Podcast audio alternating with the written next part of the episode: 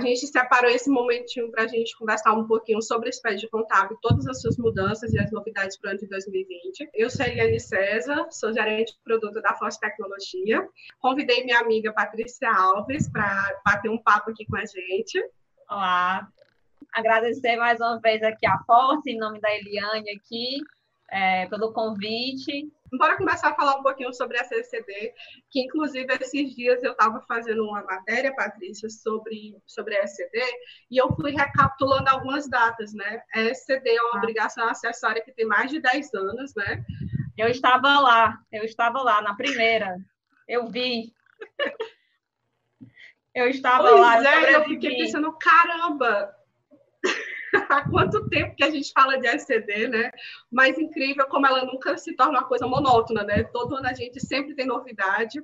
É, e, e, e, cada vez mais a gente sente que essas novidades elas são mais ligadas principalmente ao conceito do cruzamento de informações.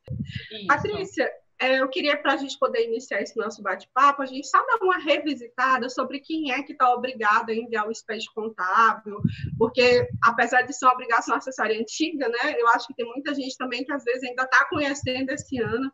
Todo ano a gente tem muita gente entrando no mercado contábil. Então, assim, o que é o SPED contábil, para quem está começando agora, e até para a gente revisitar esse conceito? Tá. É, Primeiro, dizer que o SPED contábil, ele às vezes ele é muito subestimado pelos contadores. Acham que é a, declaração, é a escrituração mais fácil do mundo, mas ela pode ser muito fácil de você enviar, mas ela tem muitos requintes de crueldade se você não tomar cuidado com ela, né? Então, o SPED contábil nada mais é do que a transforma o livro que nós trabalhávamos antes, livro diário, razão, todos aqueles livros que a gente tinha que trabalhando todo de ir lá na junta comercial, imprimia, encadernava, levava para a junta para poder é, registrar. Não, agora você faz isso tudo de uma forma eletrônica. Então, na, não mudou nada, assim. É, a, é o mesmo livro de 20 anos só que agora de um formato eletrônico, né? Então, você vai enviar um arquivo para a Receita Federal com toda a movimentação da empresa, todos os lançamentos contábeis.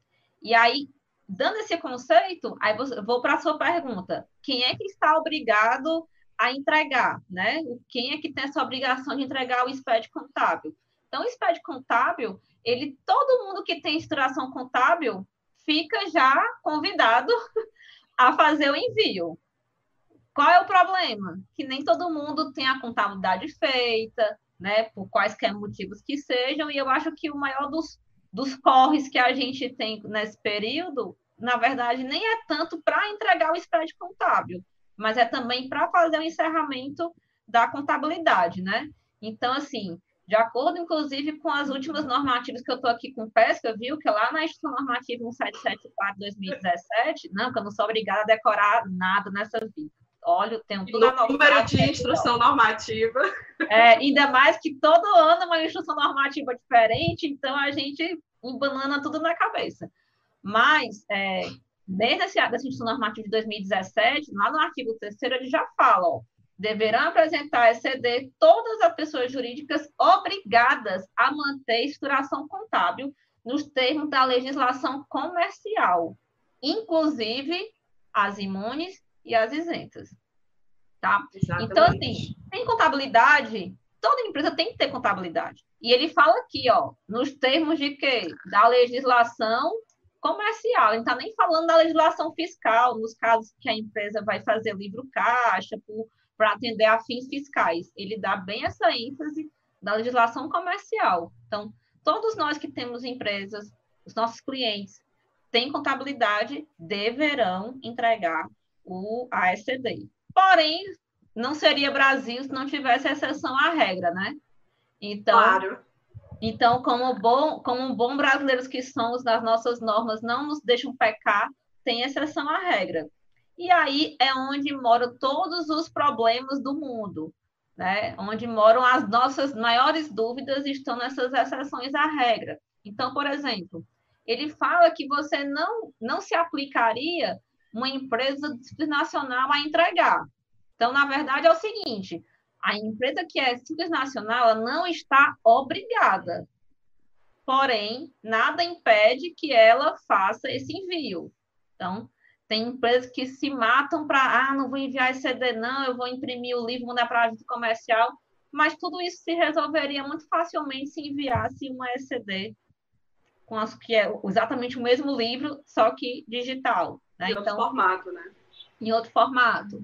Então, se você é um órgão, se a, se a entidade é um órgão público, então aí o órgão público também já fica desobrigado, né? Não fica, não cai nessa obrigatoriedade da ECD. Outra que dá sempre muita dúvida, Eli, eu sei que você recebe muitas essas, dúvidas lá no, no suporte, suporte, é quando tem questão de inativo, né? Porque esse conceito da inatividade se confunde muito com o sem movimento. Então, a, a empresa, quando ela é inativa, ela é que nem um, uma pessoa que está doente respirando por aparelhos, assim. Ela, a gente sabe que ela está ali, mas ela não tem operação de absolutamente nada. Ela não aconteceu movimentação alguma, nem fiscal, financeira, patrimonial, societária. Ela não tem que ter custo de nada. Se ela Inclusive... está nessa condição, aí sim ela é inativa e está desobrigada. Ah, mas eu sou uma empresa sem movimento. Bom, você pode não ter tido faturamento, alguma coisa, mas você deve ter tido um contador que você pagou, você deve ter um aluguel, alguma despesa vinculada àquela empresa. Então, houve movimentação contábil e você fica, obviamente, obrigado à sua ECD, se você né, não estiver nas condições da desobrigação. Então, é uma Verdade. polêmica que muita gente acaba não pegando, né? Eu acho que, inclusive, Patrícia, esse é um dos pontos que a gente realmente tem muito atendimento no suporte, porque o pessoal pergunta assim, como é que o Fortes gera, por exemplo, citando a Fortes, né? Como é que o Fortes gera o arquivo do SPED contábil sem movimento? Na verdade, não é questão do sistema, não é questão da Fortes gerar o arquivo, mas como você bem disse, né? É, o conceito que existe por trás disso, né? Que é a Inclusive, a Receita Federal tinha um guia prático, eu, até, eu até resgatei ele um dia desse, onde ela traz, inclusive, o texto no próprio guia prático, né, onde ela falava exatamente de conta de luz, conta de água, é, o aluguel, então, diversas outras movimentações que não necessariamente são faturamento. Então, às vezes, as pessoas confundem o conceito de sem faturamento ou o conceito de sem movimento, né? Tá. Inclusive, a empresa, quando ela está inativa, né, ela tem até outras obrigações acessórias que ela precisa transmitir para confirmar essa inatividade. Então, assim, acho que realmente é um ponto muito bem lembrado essa questão do sem movimento e a questão da informação do sem faturamento. Nossa, é o que a gente tem mais de dúvidas, assim, inclusive em sala de aula. Ah, tentei enviar, o sistema está dando um erro. O sistema não está entendendo, é não, coração, não é o sistema não, é porque a gente tem realmente a dificuldade, às vezes, de entender a diferença entre a inatividade da empresa e ela estar sem movimento. Ela pode estar sem movimento, mas ela tem algum tipo de, de despesa, geração de algum tipo de, de informação que não a, não a coloca na inatividade. Então, a inatividade é, CNPJ está lá, existe, mas ele tem alguma atividade nele? Não, nem financeira.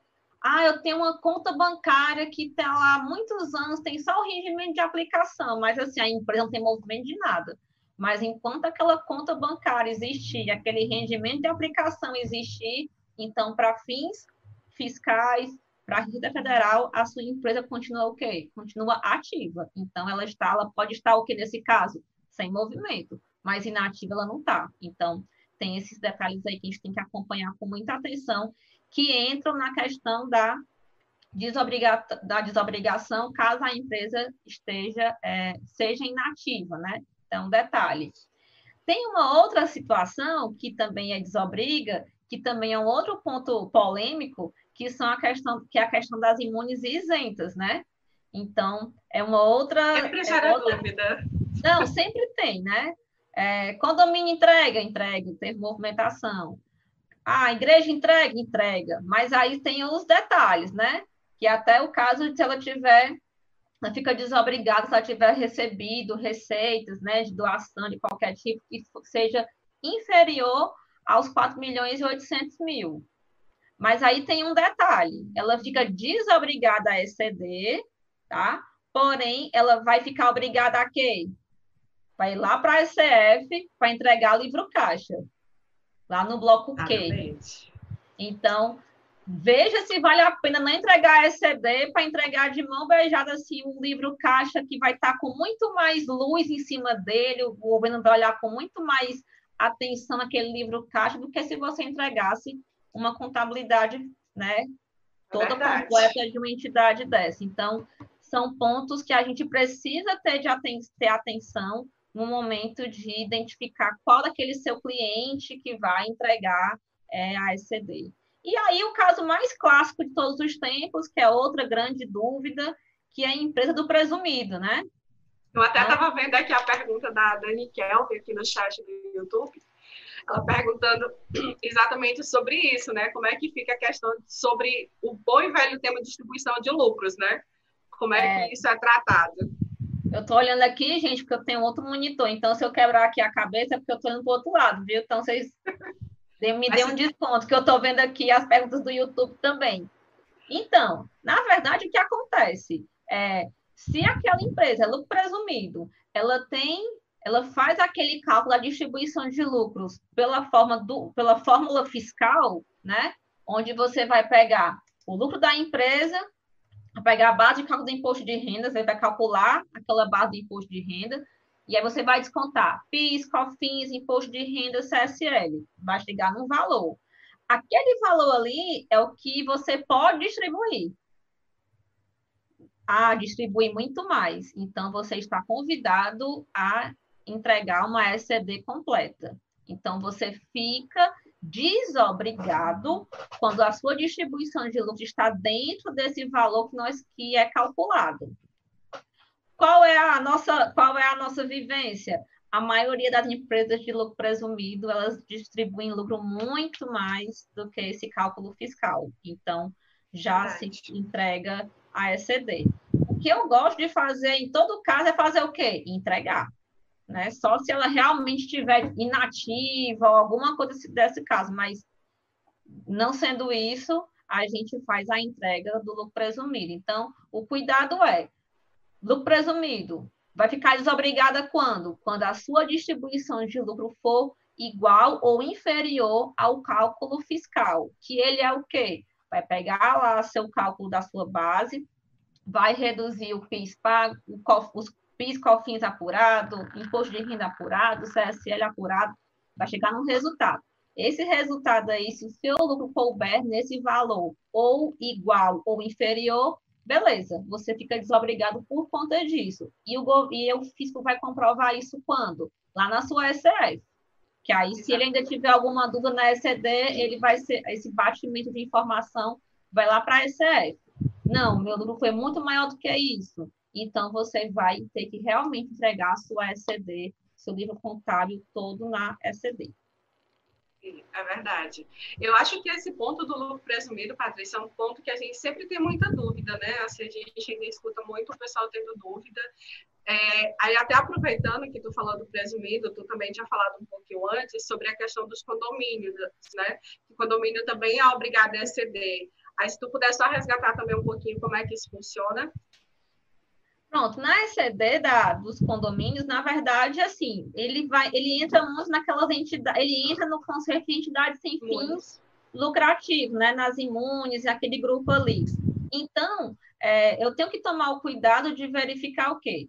Se aquele meu condomínio, por obrigação, regra geral, todo mundo entrega. Mas o que, que ele fala? Bom, se o meu condomínio ele tem aquele valor lá dos 4.800 de, de, arrecadação e tudo mais, assim, a partir desse valor, então eu devo entregar a ECD. O que é que eu recomendo? Entregue. Porque condomínio é o lugar que é para ter a contabilidade mais em dia do mundo para poder não ter o que? A famosa briga de na reunião, na reunião do, de condomínio, que é sempre a maior confusão do mundo. Então, é quem trabalha com condomínio tem que fazer essa contabilidade em dia para evitar esses caos, esse caos que pode ser. Mas, assim, lembrar que as entidades sem fins lucrativos, elas têm que fazer, regra geral, entregam. Elas podem ficar desobrigadas se esse fatura, esse, esse valor de receitas, essas entradas que ela tiver de doação, de arrecadação, o que seja, se esse valor for inferior a 4.800, ok. Você não fica obrigado, não. Porém, você vai ter que entregar lá a sua SF, o bloco K. Bom, não é o caso, então é superior. Então, se é superior, aí você já saiu da desobrigação, você vai ficar realmente é convidado a entregar a sua SCD na data. Pronto. É, ainda, perguntando, ainda uma pergunta sobre isso, quem perguntou essa sobre os condomínios para a Maria Souza. Boa tarde, Maria, obrigada pela participação. A, Sua, a Suelen Feitosa também mandou uma pergunta para a gente, perguntando sobre igrejas sem movimento. É, até resgatar um pouquinho que a gente falou há um tempinho atrás, né, Patrícia, sobre essa questão do conceito do sem movimento, né? A igreja, como a Patrícia explicou há pouco, né, ele entra na, na, na obrigatoriedade, e o sem movimento é um ponto que a gente realmente gosta muito de chamar atenção, essa análise do que é o sem movimento. É, a igreja, por exemplo, ela não tem faturamento, né, digamos assim, usando até essa expressão que não é a expressão adequada. É, ela mas tem ela, doação, né? Isso, ela tem as doações. Então, tem que ser uhum. avaliado, por exemplo, pode acontecer da igreja não ter recebido doações durante o ano, mas, por exemplo, a conta de luz, a conta de água, o pagamento dos fornecedores, por exemplo, a, o pessoal que faz a limpeza, se houver pagamento. Então, a igreja, ela entra no conceito da obrigatoriedade, como a Patrícia falou, e o conceito do sem movimento, ele se aplica a todas as empresas, não somente igreja, não somente presumido. O conceito de sem movimento, ele vai valer para todo mundo. Todo mundo. Todas as empresas que tiveram movimento, entendam movimento não apenas como faturamento, como receitas ou como doações, e sim todos os fatos contábeis que aconteceram dentro das empresas, dentro das organizações, dentro daquele ano. Então, por exemplo, a gente está entregando agora em 2020 a ECD referente ao ano calendário de 2019. O que precisa avaliar são os fatos contábeis que aconteceram durante o ano de 2019. Se não acontecer esses fatos contábeis e a empresa estiver inativa, aí a gente pode chegar à conclusão que a empresa está desobrigada do SPED contábil. Mas é sempre bom frisar essa diferença entre o conceito do sem movimento e o conceito da empresa que não teve fatos contábeis. É diferente, sem movimento e sem fatos contábeis, tá bom? É, eu queria resgatar aqui uma pergunta, Patrícia, é, tem até um ponto que eu vou deixar para a gente falar um pouquinho mais para frente, que é sobre a questão de multas. Aí daqui a pouquinho a gente fala sobre isso, tá bom? É, é, é um pouquinho. É, é um pouquinho coisas esse ano. cheio de detalhes. É. É, Patrícia, e a gente, quando está falando também de SCD, tem até uma pergunta que eu acho que eu vi por aqui, que foi sobre a questão da substituição, né? Como é que funciona essa substituição? É, na verdade, eu escuto muita pergunta de forma diferente, né? Como é que eu faço para retificar o SPED contábil? Começa daí a pergunta que a gente tem que começar a explicar. É, primeiro, ah, não existe retificação de espécie contábil. O que a gente faz, na verdade, é uma substituição de um livro. Então, como é que funcionava antigamente? A Patrícia que me contou, não sou dessa época, não, já sou do, do digital. É, porque tu é bem novinha, né? Exatamente. me colocou em novos lençóis. É. Então, assim, como é que funcionava antigamente, né, Patrícia? A gente fazia impressão dos livros e até a junta fazia entrega de um livro. Aquele é tempo. Eu naquele tempo que a Patrícia fazia. Então, como é que. É da época, eu sei. Então, assim, como é que funcionava? Se você tivesse a necessidade de fazer alguma correção no livro, você não ia simplesmente lá e retificava. Não existia esse conceito de retificar. O que você é. fazia? Você fazia um novo livro para fazer um processo de substituição daquele livro que já estava na junta. Então, aquele livro que já existia lá, ele era substituído por um novo, em que já continha as informações corretamente. Então, da mesma forma como a gente tinha antigamente no mundo é, em papel, em documentos físicos, a gente também tem o mesmo conceito no digital. O que você faz é, eu não retifico o SPED, eu substituo um livro que está lá digital e eu substituo por uma informação nova. Inclusive, quando a gente fala de substituição, a Patrícia já, já me complementa, a gente tem alguns tipos de substituição. Por exemplo, você pode fazer uma substituição por conta, vamos supor, a estrutura de uma conta, um, os históricos estavam com alguma, alguma necessidade de ajuste, mas eu falo apenas de, de estrutural, né? eu não estou fazendo nenhuma mudança de saldo. Então, são os tipos de ajuste, que, de situações que podem causar uma substituição, e para cada tipo de substituição, dessa, a gente vai ter uma adequação específica uma situação específica para mandar para a Receita. Então, por exemplo, se a gente tem a necessidade de fazer uma substituição apenas para fazer esses ajustes, como eu falei, exemplo, ajustar alguns históricos, ajustar uma conta contábil, desde que não interfira no conceito geral do plano de contas, você faz uma, uma substituição que a gente chama até de uma substituição mais simples, né? Existe o tipo de SPED específico dentro do SPED contábil, porque você fala que vai fazer uma substituição, inclusive você, como contador, vai lá e assina, tem também um termo que você coloca junto a esse arquivo, e você faz um termo de substituição de SPED contábil.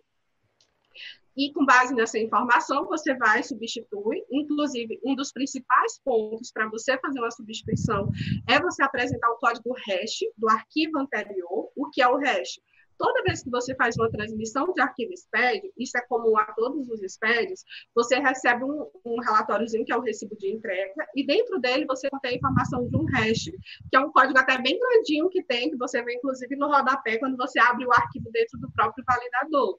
Então, quando você vai fazer a substituição, você precisa colocar o SPED contábil do tipo substituição, você precisa colocar a assinatura do contador, que nesse caso você mesmo pode assinar, você é uma pessoa que está fazendo a substituição, e você precisa anexar também esse termo de responsabilidade pela substituição e colocando, referenciando esse hash.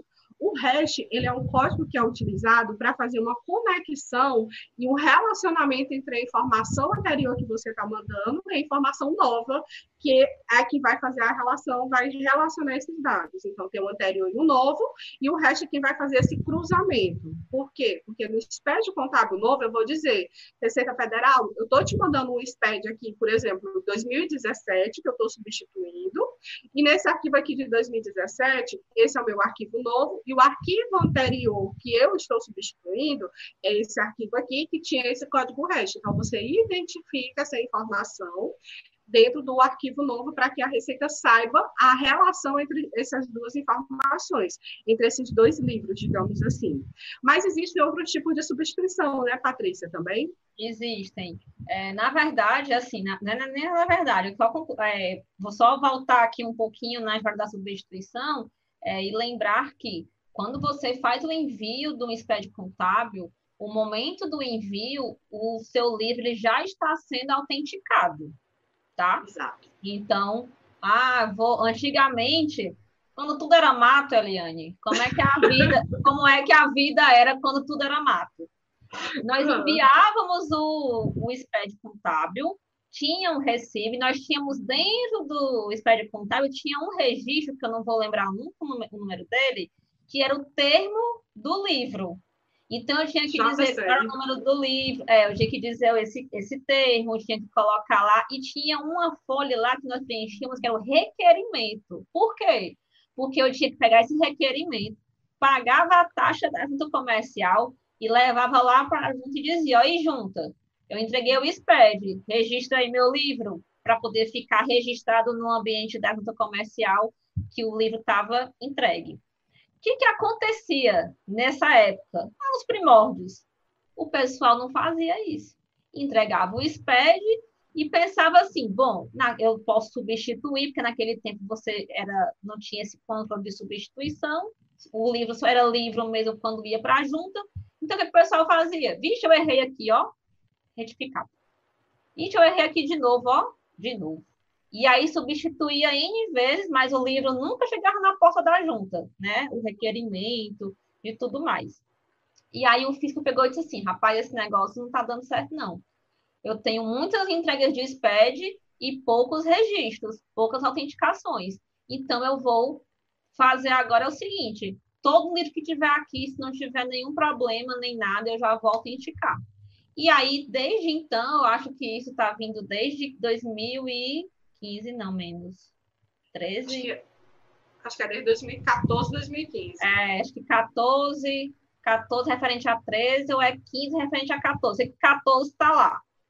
Desde este tempo é que sempre que você envia um SPED contábil, o livro já está autenticado. Bom, isso. dito isso, eu posso substituir, mesmo assim, já que já quando eu envio já está registrado? Pode qual é o... Aí eu tenho um limite também de substituição. Também não vou substituir em qualquer jeito, não, negado. Porque aí também, toda hora também certo. substituir não dá certo. Qual é o meu limite de substituição? quando eu entregar o, o SPED contábil do ano seguinte. Então, nós estamos em 2020, vamos entregar o SPED contábil referente ao ano de calendário de 2019. Então, eu ainda posso substituir alguma coisa referente ao ano calendário de 2018? Pode. Até quando? Até quando eu enviar o SPED contábil referente a 2019, tá? Depois que eu enviar 2019, você não vai conseguir substituir 2018, porque já tem um livro é, mais recente na frente, tá? Então, não vai conseguir. Nas substituições, eu também gosto de falar, Eli, que antes de você pensar em substituir, assim, medite, faça uma yoga, um pilates, assim, reflita com todo o seu coração se realmente é um caso para você fazer uma substituição. Porque de repente não é. É um caso de você aplicar o nosso CPC 23, que ele fala da tratativa de você dos erros, né? Então, muita gente acaba não se tocando, não se atentando que alguns erros você pode, inclusive, fazer no ano seguinte na contabilidade. Dia 2 de janeiro, faz lá o lançamento informando aquele erro e, de repente, não precisa substituir. Gente, substituição é assim, é o último recurso que onde você não tem mais nada para fazer. Porque quando você substitui, você está dizendo para o fisco o quê? Esse livro está imprestável.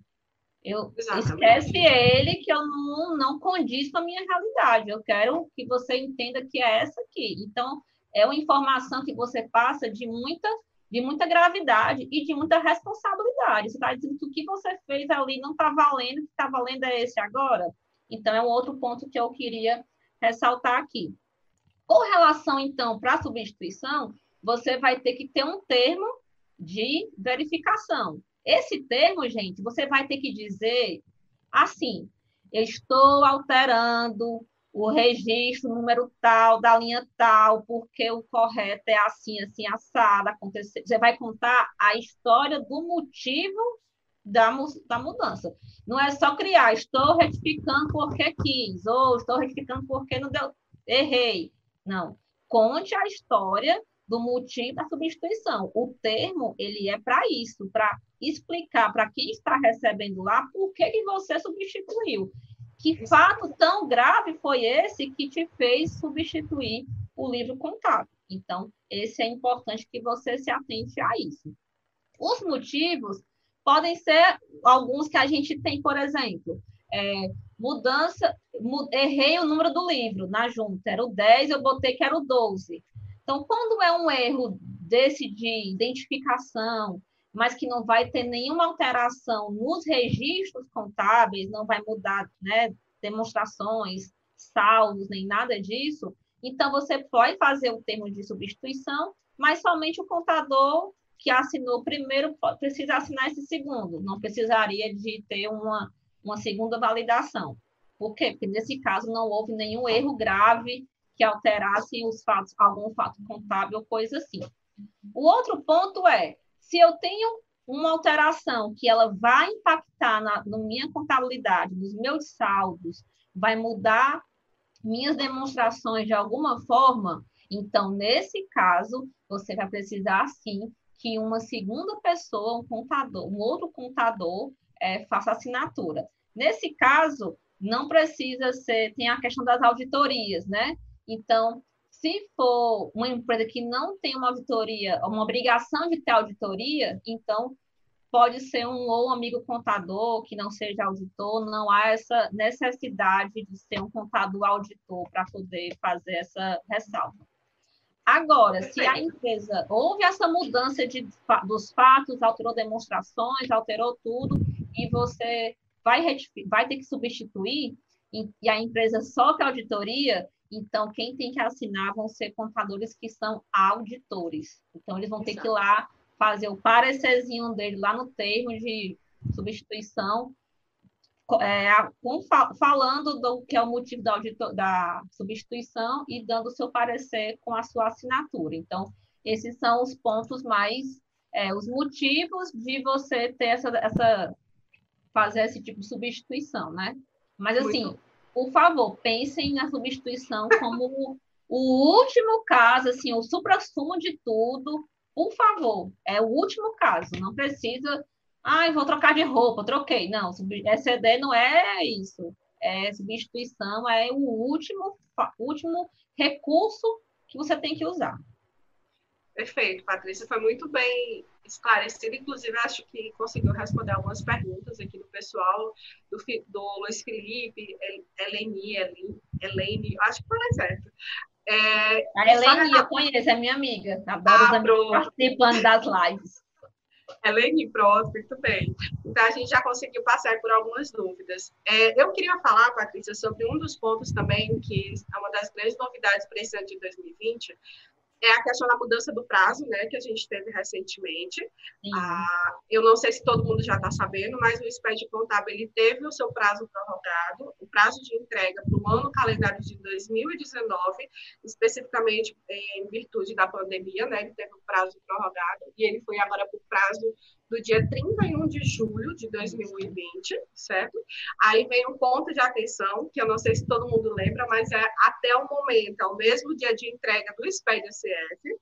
Então, Sim. assim, foi prorrogado EBA, mas cuidado com o EBA, porque vai cair no mesmo dia do, da outra obrigação acessória, que também a gente acompanhando até alguns contadores, até pelo atendimento mesmo da FOS, a gente percebe também que tende a dar um trabalho, é um processo um pouco mais moroso, porque requer também muita atenção e muita conferência nesse processo de entrega.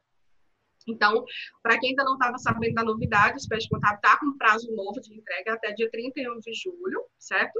E eu queria falar também agora sobre as grandes novidades para o ano de 2020. A gente até estava falando um pouquinho da agora, ah, acho que a gente já passou aqui por algumas perguntas, né? Mas eu acho que é importante a gente falar sobre algumas mudanças. Não sei se todo mundo também já percebeu, mas dentro do Space Contábil agora você tem um novo bloco, é o bloco C, é, é, um bloco que é gerado automaticamente pelo validador, pelo programa validador da Receita, e ele é gerado com base na última ECD que você mandou. Olha que legal, né, Patrícia? Aquela ECD que você mandou emocionada. Eu já ri, mas foi de nervoso. Então, a gente tem o quê? A gente tem agora, dentro da ECD, isso inclusive era uma prática que a gente tinha no SPED SF, né? A gente recuperava a ECD, ele aproveitava as informações da ECD e fazia alguns processamentos de registros. Eles levaram esse conceito, digamos assim, para dentro do próprio SPED contábil. E isso trouxe muito impacto para quem está fazendo as validações. Que tipo de impacto? Por exemplo, quando você recupera esse ECD, o que é que o sistema faz? É, o validador da Receita faz? Ele vai pegar o arquivo SPED contábil do ano passado, no caso de 2018, vai carregar dentro do validador e ele vai começar a fazer o cruzamento de saldos. Por exemplo, um exemplo muito simples que eu vi. Ele vai procurar a conta caixa do ano de 2018 e ele vai procurar a conta caixa do ano de 2019. O que é que ele vai fazer o cruzamento? Qual foi o saldo final da conta caixa de 2018? Deu mil reais. Aí ele vai no ano de 2019, que você está mandando o movimento, e ele vai procurar qual é o saldo inicial da conta caixa em 2019. Ele espera sempre que o saldo seja mil reais. O que é que vai acontecer? Ah, aqui deu mil e um e aqui está mil primeira coisa que ele vai aparecer, vai aparecer um erro. A mensagem, não sei se todo mundo já viu, que é o C155, tem um C115, tem um C157. Então, sempre que você vê uma mensagem relacionada ao bloco C, que é referente ao bloco de recuperação, são todos os registros referentes à recuperação, está relacionado exatamente a isso. E ele está fazendo esse cruzamento não apenas na conta caixa, na conta de patrimônio, ele está fazendo o cruzamento das informações no balanço, na DRE e na DLPA e DMPE. Então, assim, olha que a que ponto ele chegou nesse cruzamento dentro do SPED contábil, né? E ainda tem gente que diz que o SPED contábil é bem fácil. Não, eu acho, eu acho lindo quando o pessoal vem assim, eu fico só olhando assim, ó, hum, quer dizer que você acha que o SPED contábil é fácil, é hein? É fácil, muito fácil. Não. Então, e tu assim, falou aí de demonstração, ele só um adendo, tem gente que ainda hoje faz assim, ah, eu vou gerar o sistema não está gerando, eu não consegui configurar no sistema as demonstrações, vai só com, com, com o balanço, DRE e tchau. Pois é. A gente tem que lembrar, pela misericórdia do Senhor, Vamos para as normas contábeis. As empresas elas são obrigadas a entregar balanço, DRE, notas explicativas. Isso é o mínimo e depende da empresa, porque algumas, a depender, vai ter fluxo de caixa, DNPL. Então, você tem que ver aonde a sua empresa se encaixa. Se você não conseguiu configurar por qualquer motivo no seu sistema, isso também não é desculpa, porque os sistemas, pelo menos, eu vou falar do da Forte, que é o que eu utilizo, você tem um recurso lá de importar as demonstrações num tipo de arquivo .rtf e ele Isso. incorpora dentro do arquivo da, do, do seu spread contábil e faz o envio. O que você fazia no livro impresso, você vai fazer exatamente igual no digital. Então, ah, mas o sistema não gerou. Mas você não tiver de procurar, o sistema também não vai. Ele está lá tem a função. Isso. Vamos configurar. Exatamente. Não consegui configurar, também não é desculpa. O sistema também já abriu uma opção para você colocar a demonstração contábil lá, tá? Eli, tem uma pessoa aqui no Instagram, que eu tô, eu tô aqui muito cibernética, viu? Que é a Sandra, e ela está perguntando com relação a quem mudou o plano de contas. Então, vai muito do que eu acabei Pronto. te contando das mudanças aí também de para esse ano de 2020, né? Isso. Uma outra mudança também que a gente teve, como a gente estava até falando, é exatamente isso. Eliane, beleza, eu entendi como é que funciona o, bloco C, né? Mas aconteceu uma situação de que em 2018, por exemplo, a minha conta caixa, ela estava com uma determinada estrutura. Por exemplo, ela eu utilizava, é só um exemplo, gente, 1.1.1.01 a conta bem resumida, como se a gente tivesse com a máscara bem limitada.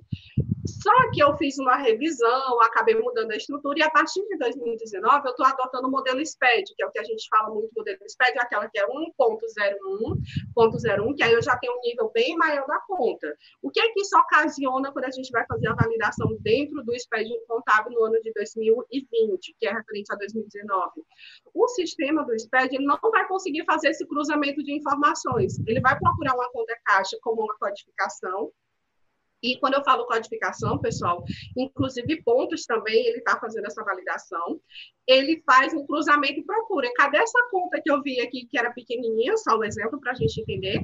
Era pequenininha, mas agora essa conta é nova, ela está com um código bem maior. Quando ele também não localiza o código da conta, no caso de mudança de plano de contas, é um exemplo muito comum, ele também dá a mesma crítica. Para resolver isso, foi criado, na verdade, ele já existe há muito tempo, acho que desde 2014 também, o registro I-157. É o registro onde a gente fala exatamente das informações referentes à transferência ou mudança de plano de contas. Você vai fazer o que no 1157? Você vai dizer, ó, oh, SPED, aqui é a minha conta nova de 2019, a conta que eu falei, a conta grande, digamos assim, e a minha conta anterior era essa pequenininha. Então, você vai referenciar naquela competência em que aconteceu a mudança, quem era a conta antiga, para quê? Para quando o SPED for fazer o cruzamento das informações e que ele não achar aquelas contas com os mesmos códigos, por exemplo, ele vai ver, ah, mas eu achei aqui o código através desse 157, então eu sei fazer o relacionamento entre essas contas, beleza? Então, por isso que esse ano, a gente até colocou aqui o QR Code, está aqui no canto, deve estar tá aqui ou aqui, acho que está para cá, está perto da Está perto de mim. Pronto, tá perto da Patrícia. Peraí que eu vou, vou fazer mãozinha, peraí que eu vou me encontrar. Pronto, tá ali no cantinho. É, é, o que, é ali, pronto.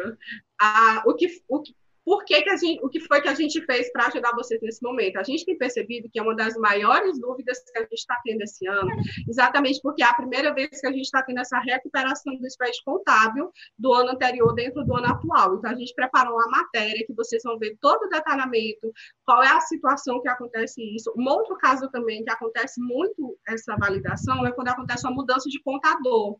Então, por exemplo, eu fiz a contabilidade do ano de 2018, é, fiz uma determinada estrutura, porque a que eu adoto no meu escritório é que eu tenho a melhor identificação para passar o resultado para o meu cliente, e a Patrícia recebeu o meu cliente. Então, em 2019, a Patrícia recebeu a contabilidade, e ela fez exatamente isso também. Ela fez uma mudança de plano de contas, então, para esses casos também o I-157 é utilizado.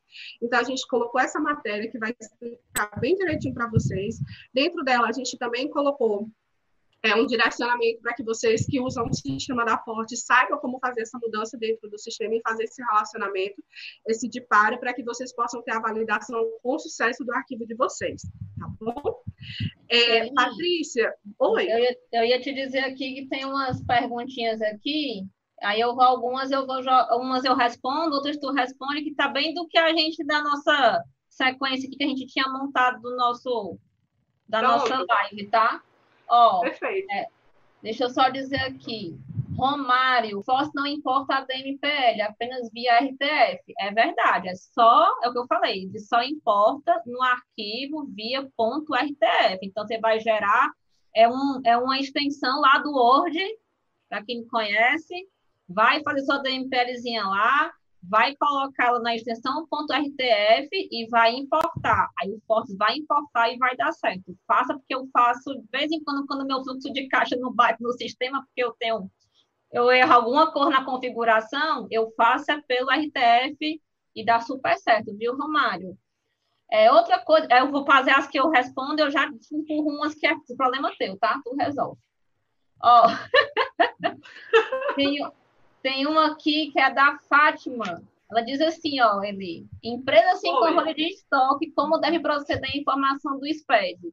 Fátima, é a SPED Essa é contábil, é então tu vai ter que analisar dentro da contabilidade, falar com o cliente para poder fazer esse cálculo do estoque, lançar na contabilidade, assim, a ECD ela não vai criticar nesse momento o teu estoque, não. Agora, quando você for fazer isso lá para a sua SF, quando, se você for lucro real, né? E aí vai precisar, e até mesmo presumido, mas vai estar tá lá a informação de estoque, então ali vai ser relevante. Eu digo relevante para o lucro real, porque vai participar do cálculo, para o presumido, nem tanto, mas assim, vai chamar atenção em algum momento nas análises da nos cruzamentos. Então, tem que verificar realmente a parte da contabilidade, não tem parte fiscal, fecha, faz lá o controle, calcula tudo, vê o que, é que tem para fazer. Na contabilidade, envia a SCD, tá?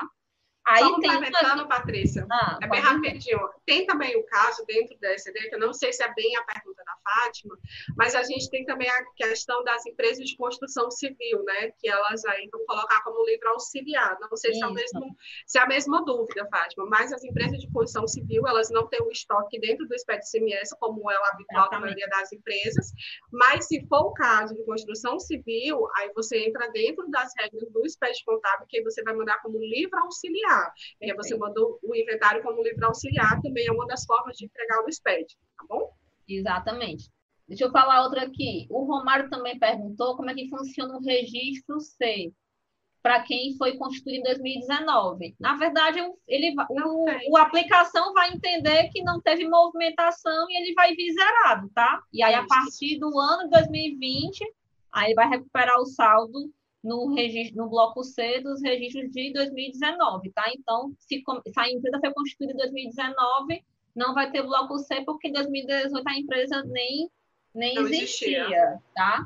É, aí tem um detalhe aqui, ó. Aí essa aqui eu vou jogar para ti, viu? Ele jogou para mim, mas eu, ele jogou para mim, mas eu vou empurrar para ti porque eu sei essa vida. Ó. Mulher, eu devolvo. eu tô tentando ler aqui. Quero nem saber. Ó, o Alvani está dizendo assim, Patrícia, ressalto que ontem, está fresquinho essa, viu? Eita. Ele fez transmissão de uma SCD e que não exigiu a recuperação da SCD de 2018. O que você acha? Eu acho que já ele não, não recuperou do, do 2018, mas ele gerou um bloco C e ele talvez não tenha se atentado, mas isso é que eu estou achando. Alvani, depois bota aí se apareceu o bloco C para ti, porque se não tiver Alvani... aparecido, é um bug, viu? Pois é, e assim, tem que ver, porque ele hoje não está aparecendo como um erro, ele está aparecendo com a mensagem de avisos. Tu chegou a ver os avisos? Hum. Porque pode ser isso, ele não criticou como um erro. Aí talvez por isso ele não, não trouxe essa obrigatoriedade para ti, mas dá uma validada, porque ele sempre está tá trazendo essa validação. Inclusive, a Receita vem divulgando isso, acho que tem uns dois, três meses, porque ela está incentivando muito essa recuperação, ela está bem focada nisso. É, Patrícia, a gente está nos 10 minutinhos finais da nossa Ai, live. Jesus. Menina, a gente Já fala tá. muito, né, minha gente? Vocês perdoam aí, porque a gente se empolga. A gente tentou passar assim, pelo um panorama bem geral de todos os temas. É, eu vou selecionar aqui só mais umas uma, duas, uma ou duas perguntas para a gente. Deixa, deixa eu puxar uma do Instagram, porque a gente já Pronto. do YouTube. Vamos puxar aqui no Instagram. Puxa aí Instagram Sandra no Insta, a Sandra no Instagram tá demais. Ela tá só perguntando. Ela tá Ótimo. tá cheia de coisas. Sandra, mulher, peraí, ó. Sandra, depois tu vem aqui no YouTube e pega o arquivo aqui que tá, é. no nosso, tá aqui no nosso QR Code. Mas olha aqui que ela pergunta, ó. Para quem é lucro real e fez balanceio de suspensão e redução emitidos nos meses de, de 2019, tem que encerrar acumulados na ECD e depois também na SF? Isso também a gente pode responder, né, Eli, nos casos de lucro, pode se encaixar nas empresas que são lucro presumido ou que são real trimestral, que apuram lucro no trimestre dentro do, da ECD tem que encerrar lá as DRS trimestrais, tem que fazer algum tipo de geração diferenciada. É, como é que o, eu vi que o sistema tá, tem atendido as duas formas, né? Você até Isso. pode fazer as DRE trimestrais, mas a ECD gerada do ano todo, né? Seria assim também no caso do lucro real anual. Isso. É, na verdade, foi a Sandra, né, que perguntou. Sandra do, Nilson... Instagram, que tá bombando ela. E o Nilson, e o Nilson cobrou a gente falar sobre as multas. Vai ser o nosso fechamento a falar sobre as multas, o recado das multas, tá bom, Nilson? Do pobre, quer saber da multa. Nilson, a desse da tua vida, não faz isso não. Vamos para frente, sem multa, sem multa. Então, só para a gente voltar um pouquinho esse assunto da como é que funciona essa questão dos encerramentos, por que, que se fala muito sobre isso? É, quando a gente fala de entrega de SPED contábil, a gente tem uma visão muito de entrega de demonstrações, foco na contabilidade, e é essa visão que a gente tem dentro do SPED contábil. Quando a gente vai para a ECF, a gente passa a ter uma visão tributária, a gente passa a ver de forma fiscal. No entanto, a SF, até como o próprio nome fala, ela é o SF, é a estruturação contábil fiscal. O que, que isso significa na prática? Que por mais que você na SF esteja falando de tributário, de fiscal, ele a metade dele, digamos assim, a essência dele é a contabilidade. Então, por que, que a gente sempre fala que a empresa, por exemplo, lucro presumido, mas se aplica muito ao conceito do, do real também, da forma que você faz o real? O real trimestral, por exemplo. Ah, quando você faz um encerramento, por exemplo, da empresa lucro presumido, como é que você apura lá no fiscal? Você apura trimestralmente imposto de renda e CSL. Tanto é que quando você vai para dentro da SF, você vê a montagem dos blocos trimestrais e é assim que funciona. Como parte da SF vem do contábil, o que, é que ele faz? Ele recupera as informações do contábil e vai montar automaticamente. Vocês lembram que a gente faz a recuperação. Então, por que, que a gente sempre fala? façam as DRS trimestrais. Por quê? Porque você vai estar evitando um problema lá na STF. Porque se você fizer um encerramento dentro do contábil anual, não tem problema. A sua demonstração ela pode e deve, talvez, ser anual, você que escolhe a melhor forma. Inclusive, no sistema, você pode fazer, inclusive, mandar os quatro períodos, você pode mandar os quatro encerramentos trimestrais, e você ainda pode mandar o anual junto. Dentro do sistema, você tem a opção. Inclusive, é o que eu sempre recomendo: mande os encerramentos trimestrais, porque você vai aproveitar esses encerramentos dentro da SF, e mande o seu anual, porque é a forma como você quer ver as suas demonstrações contábeis. Então, isso. o que a gente tem falado muito é isso. Faça os encerramentos pensando também no viés fiscal, porque ele vai ter um peso muito grande e ele vai ser essencial quando a gente for falar de SF, que agora vai ser tudo junto, né? Vai ser tudo na mesma data de entrega, isso considerando a gente estar tá aqui na data de hoje, 18 de junho, porque ninguém sabe a data de amanhã, né? Como é, que vai é. ser beleza?